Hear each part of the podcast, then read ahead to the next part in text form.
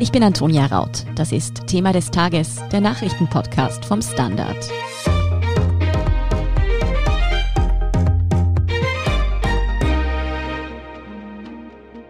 Zwanzig Jahre lang waren US-Truppen in Afghanistan vertreten. Nun beenden die USA den Einsatz. Und das, obwohl die Lage vor Ort alles andere als stabil ist. Die Taliban befinden sich auf dem Vormarsch. Wieso der Einsatz in Afghanistan gescheitert ist, ob dort nun ein Bürgerkrieg auszubrechen droht und was dieser auch für Europa und Österreich bedeuten würde, darüber spreche ich mit Gudrun Harrer vom Standard. Gudrun, der letzte US-Soldat hat mittlerweile die größte Militärbasis der USA in Afghanistan, Bagram, verlassen. Ist der Einsatz damit nach 20 Jahren offiziell beendet? Also offiziell ist der Einsatz noch nicht beendet, sondern läuft aus. Es ist ja auch noch der Kommandeur im Lande, der US-Kommandeur, und der bleibt auch noch ein paar Wochen länger als vorgesehen. Es sind auch noch Truppen im Lande, um zum Beispiel die Botschaft in Kabul zu schützen.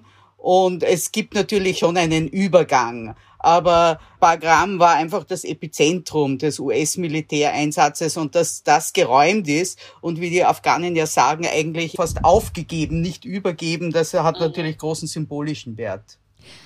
US-Präsident Joe Biden hat den Plan, Afghanistan die Mission zu beenden, von seinem Vorgänger Donald Trump übernommen.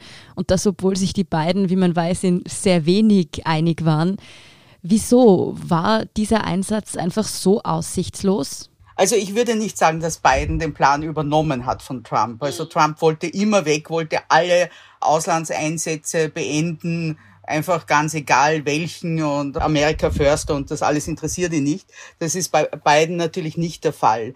Es hat sich auch schon unter Obama diese Aussichtslosigkeit abgezeichnet einfach. Also ich meine, es ist schon etwas äh, passiert in diesen 20 Jahren in Afghanistan. Aber für diese wahnsinnig hohen Kosten, sowohl finanziell als auch Menschenleben, haben einfach die USA eingesehen, sie können dort nicht ewig bleiben, um eine Situation zu halten, die aber wirklich nur so ist, weil sie dort sind. Also insofern war es aussichtslos. Und wie gesagt, 20 Jahre sind eine lange Zeit. Das war der längste US-Militäreinsatz überhaupt. Es waren ja auch einige österreichische Soldaten an Einsätzen dort beteiligt. Da hat der letzte österreichische Soldat Afghanistan aber bereits vor Wochen verlassen. Sind andere Nationen denn noch mit Streitkräften in Afghanistan vor Ort oder schauen da jetzt alle, dass sie da auf gut Deutsch gesagt, so schnell es geht, rauskommen? Naja, die meisten sind im Abzug zumindest begriffen, vor allem auch unsere Nachbarn, die Deutschen, die ja wirklich dort eine riesige Mission hatten. Also es läuft aus. Es ist ja noch nicht so, also die NATO-Mission selbst ist noch nicht beendet.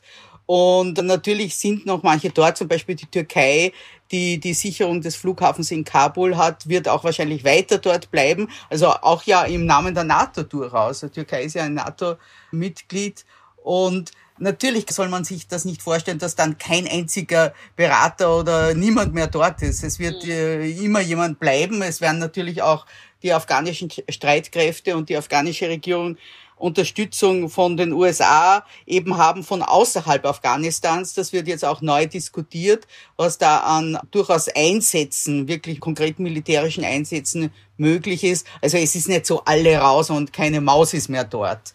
Aber natürlich, es ist ganz klar, in dem Moment, wo die Amerikaner gesagt haben, wir gehen da raus, äh, sind auch die anderen fällig. Wie kann man sich denn eigentlich die politische Situation in Afghanistan aktuell vorstellen? Wie stabil ist die von den USA unterstützte Regierung eigentlich? Ja, ich glaube, das ist ja die große Frustration, nicht? Also es gibt eine CIA-Einschätzung, dass diese Regierung in Kabul innerhalb von sechs Monaten fallen könnte. Mhm. Also man weiß, das wurde eigentlich immer von außerhalb stabil gehalten. Dafür gibt es viele Gründe. Ich, nicht alle liegen nur bei dieser Regierung, aber natürlich auch. Es ist nicht so, dass die Taliban jetzt kommen, wo eben die USA rausgehen und die anderen auch rausgehen, sondern man hat schon in den letzten Jahren gemerkt, dass die Taliban einfach wieder politisch und militärisch an Gewicht gewinnen. Und seitdem die USA abziehen, also seitdem dieser Abzug im Gange ist, geht's halt wirklich rasant vorwärts. Die Taliban sagen zwar, sie werden Kabul nicht militärisch einnehmen, aber dass sie dorthin wollen und dass sie regieren wollen und ganz Afghanistan regieren wollen, ist auch klar. Die Taliban befinden sich also ganz eindeutig auf dem Vormarsch. Kann man denn sagen, wie weite Teile des Landes sich faktisch bereits unter ihrer Kontrolle befinden? Ja, ich habe gestern einen Artikel geschrieben und habe eigentlich vermieden, wirklich, man könnte täglich einen sozusagen Wasserstandsbericht machen, wo sie gerade angreifen, was sie gerade gewonnen haben. Natürlich wird das dann schon öfters auch wieder umgedreht. Also es ist jeden Tag anders und leider ist die Tendenz eben nicht ermutigend. Also man kann schon sagen, dass sie zum Beispiel von den afghanischen Distrikten eigentlich schon mehr kontrollieren als die Regierung. Also ich habe da eine Zahl, die sagt 107 haben die Taliban, 90 die Regierung. Wir sprechen von 398 insgesamt und die anderen sind sozusagen umkämpft. Allgemein lässt sich sagen, dass die Taliban natürlich im nicht urbanen Gebiet, also auf dem Land, viel mehr schon kontrollieren. Ich meine, wo sie auch natürlich die weiten Flächen nicht flächendeckend kontrollieren müssen, wo sie eben weiter sind, die größeren Städte, denkt man, wird auch die afghanische Armee, die ja eigentlich wahnsinnig gut ausgestattet ist und trainiert ist und groß ist, viel länger halten können. Aber wie gesagt, die Tendenz ist eben nicht ermutigend. Wir sprechen hier jetzt immer über die Taliban, aber sind das eigentlich noch dieselben Taliban, die die USA vor 20 Jahren gestürzt haben, weil sie der Terrorgruppe Al-Qaida damals Unterschlupf gewährt haben und wir wissen, die waren dann ja für 9-11 verantwortlich? Ja, das ist eine sehr spannende Frage, weil damals waren die Taliban ja eine relativ junge Bewegung noch, die 1996 eben Kabul inmitten eines Bürgerkriegs übernommen haben und sozusagen von vielen und man muss schon auch sagen von den USA zum Teil als stabilisierende Kraft gesehen wurden. Es gibt natürlich personelle Kontinuitäten, natürlich sind teilweise dieselben Personen, teilweise ganz neue.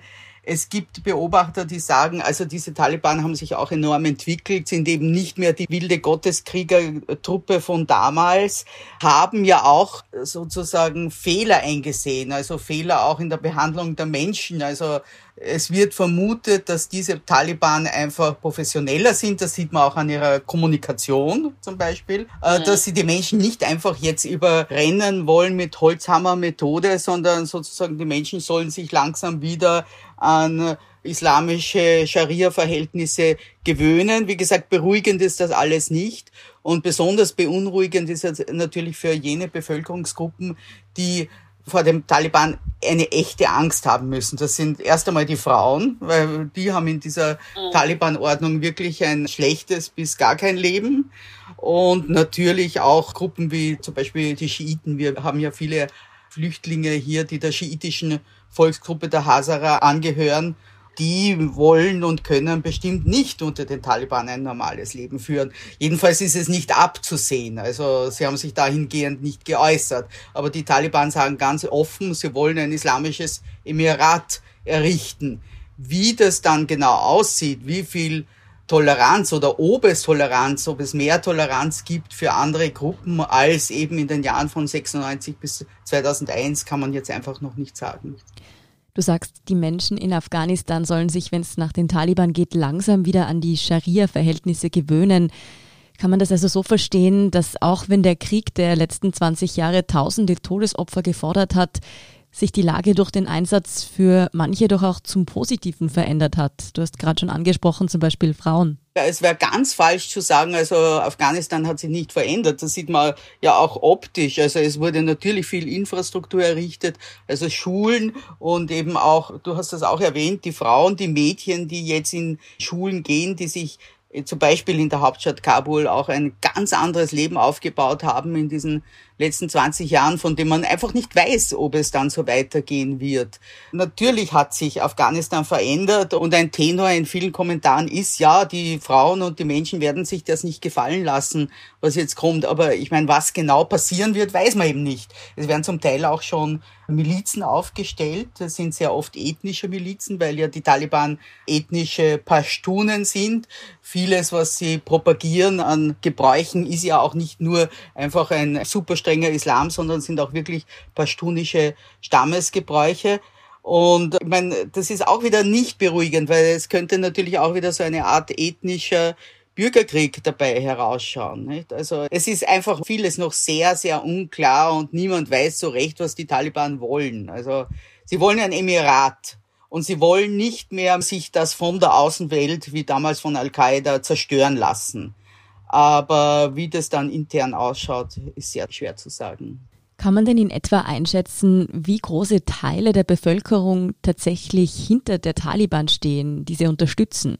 da tut man sich sehr, sehr schwer, weil wie immer, also auch jetzt wird ja schon beobachtet, dass nicht alles, was die Taliban einnehmen, eben durch militärischen Erfolg, also durch militärische Aktionen erfolgt, sondern manche übergeben einfach. Also manche lokale Behörden kooperieren einfach mit denen. Das heißt natürlich nicht, dass die Bevölkerung dann dort automatisch einverstanden sein muss, sondern viele richten sich eben nach der Macht und vor allem viele lokale eben Behörden und auch wohl wieder Warlords. Also da würde ich mir einfach keine Einschätzung trauen, dass sie ihre Anhänger haben und vor allem wieder gerade in chaotischen Verhältnissen von vielen eben wieder als die Ordnung, die jetzt wieder kommt und dann ist alles wieder ruhig und so weiter, auch wenn es eine Friedhofsruhe ist, dass es solche Leute auch gibt, keine Frage.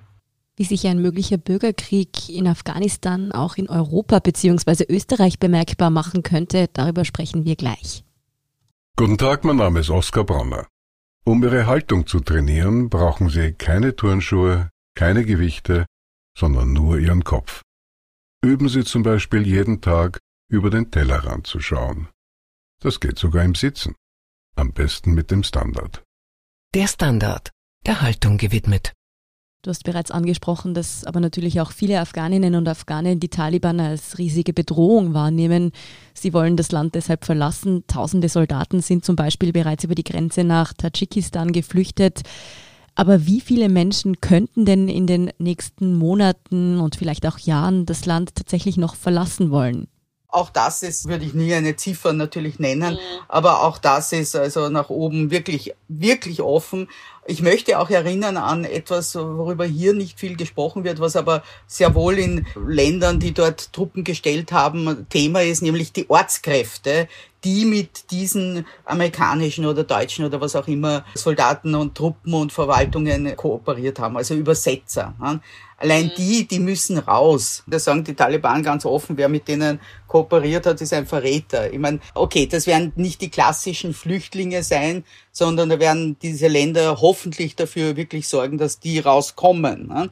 Aber falls es wieder einen Bürgerkrieg gibt oder auch falls es keinen Bürgerkrieg gibt, sondern die Lebensverhältnisse für gewisse Bevölkerungsgruppen unmöglich werden, natürlich werden wir ein Anwachsen der Flüchtlinge sehen.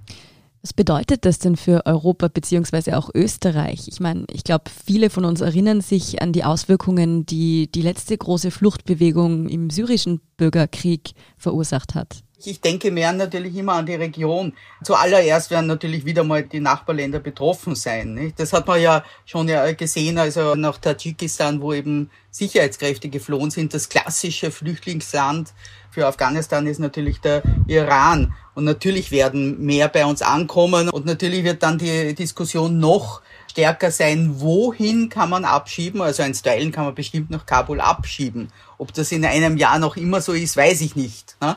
Und auch wen. Also was tut man mit einem, dessen Leben wirklich von den Taliban akut gefährdet ist, der aber straffällig trotzdem wurde und eigentlich rausgehört. Also natürlich kommen da auch noch Probleme auf uns zu. Also man kann nur sagen, man muss der Integration dieser Menschen, die hier jetzt da sind, wie wir ja sehen, viel, viel mehr Aufmerksamkeit widmen. Du hast schon angesprochen, dass die angrenzenden Länder natürlich von Fluchtbewegungen stark betroffen sein würden, beziehungsweise es auch schon sind. Aber wie wirkt sich denn der Konflikt noch auf die Region aus? Ja, auch das ist ja eine ganz, ganz große, spannende Frage. Nicht? Also wir sagen immer, okay, also unsere Pläne für Afghanistan sind aufgegeben. Natürlich wird es auch strategische Veränderungen in der Region überhaupt geben. Also ich meine zum Beispiel, man hat jetzt gesehen, das Erste, was Tadschikistan getan hat in dieser Situation, eben mit Grenzübertritten von afghanischen Sicherheitskräften, dass es sich an Moskau gewandt hat, mit Moskau zusammenarbeitenden zentralasiatischen Staaten. Moskau hat sich natürlich sofort bereit erklärt, zu helfen und zur Stabilität Tadschikistans beizutragen. Das ist ganz klar. Also da kommen jetzt viele, viele Player, aber es sind auch also Anrainerstaaten direkte und im weiteren Sinne betroffen. Also natürlich auch Pakistan, Indien, ich würde sagen, auch China ist eine große Frage. Also China wird bestimmt nicht glücklich sein mit seinem eigenen, so wie Sie es formulieren, Islamistenproblem und den furchtbaren menschenrechtswidrigen Maßnahmen, die sie da ergreifen gegen die Uiguren. Also China wird keinen islamistischen Staat Afghanistan in seiner Nachbarschaft haben wollen, der vielleicht dann Einfluss auf andere hat. Also das sind große strategische Veränderungen, die da bevorstehen könnten. Gudrun, viele befürchten, dass Afghanistan nach dem Abzug, also im Bürgerkrieg, versinken könnte. Gibt es denn kein optimistisches Szenario, so naiv das jetzt klingen mag, aber muss die Lage zwangsläufig eskalieren? Es gibt schon Leute, die eben glauben, dass die Taliban eine politische Kraft geworden ist, die heute auch eben sozusagen vernunftbegabt ist, in dem Sinn, dass sie weiß, was für ein Staat ist möglich. Also wir wollen einen Staat machen, wir wollen auch, dass dieser Staat international funktioniert und kooperiert und dann kann man eben einfach kein islamisches Emirat errichten, so wie man sich vorstellt, dass es vor tausend Jahren funktioniert hätte oder so. Ne? Also dass einfach dieser Pragmatismus der Taliban gewachsen ist und dass sie doch auch die einzige Kraft sind, die das stabil halten können. Nur wie gesagt, das hat man 1996 auch gesagt und dafür eben wirklich große Menschenrechtsverletzungen an Afghanen und Afghaninnen in Kauf genommen. Und langfristig geht das nicht gut. Also ich glaube, es ist sehr, sehr schwer, sich vorzustellen, dass es wirklich ein faires Arrangement gibt zwischen der jetzigen afghanischen Regierung und den Taliban. Die Taliban sagen ausdrücklich, sie wollen weiter verhandeln. Aber was wir in den letzten Wochen sehen, also weitergehen tut da nichts und es gibt keine wirklich ermutigenden Entwicklungen. Also die Taliban wollen schon die Macht. Ob sie zu einer pragmatischen Machtteilung mit den anderen Kräften, die eben jetzt in der Regierung in Kabul sitzen, bereit sind. Also schwer vorstellbar. Ja, auch wenn sich die Situation in den nächsten Monaten noch sehr vielseitig entwickeln könnte, im Moment sieht es nicht so gut aus. Vielen Dank auf jeden Fall einmal Gudrun Harrer für diese Analyse. Gerne. Wir sind gleich zurück. Guten Tag, mein Name ist Oskar Bronner.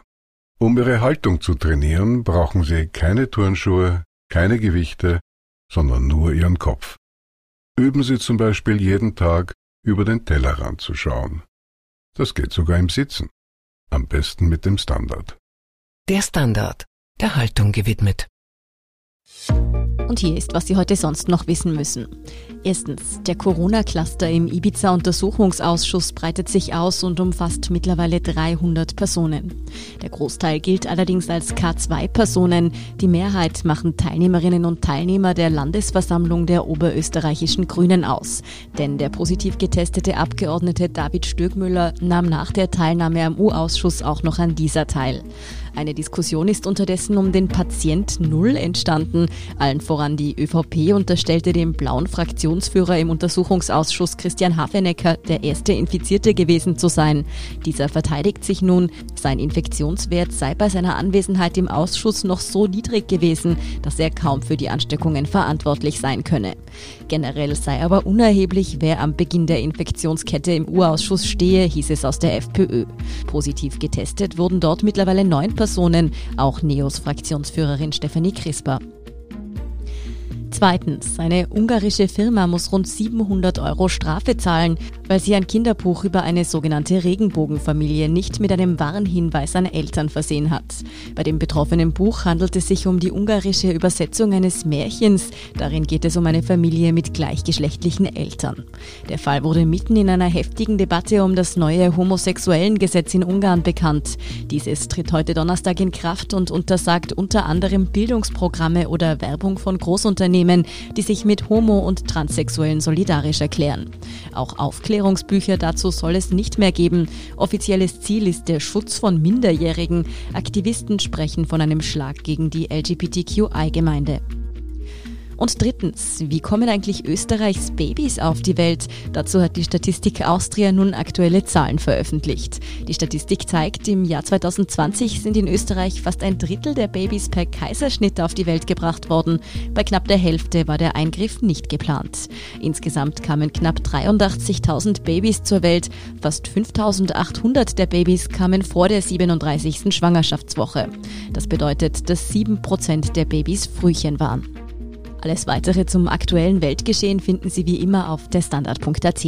Um keine Folge von Thema des Tages zu verpassen, abonnieren Sie uns bei Apple Podcasts oder Spotify. Helfen können Sie uns mit einer 5-Sterne-Bewertung und, wenn Sie uns über Apple Podcasts hören, neuerdings auch mit einem Der Standard Podcast Premium Abonnement. Für 3,99 Euro im Monat können Sie direkt unsere Arbeit unterstützen und Sie hören alle aktuellen und künftigen Folgen von Thema des Tages und von unserem Schwesterpodcast Besser Leben ohne Werbung. Dazu suchen Sie in der Apple Podcast App einfach unseren Kanal Der Standard und schließen dort dann ein Der Standard Podcast Premium Abo ab. Wenn Ihnen unsere Arbeit gefällt, dann schreiben Sie uns außerdem gerne eine nette Rezension, das freut uns immer. Verbesserungsvorschläge und Themenideen schicken Sie uns am besten an podcast.derstandard.at. Danke für Ihre Unterstützung. Ich bin Antonia Raut. Baba und bis zum nächsten Mal.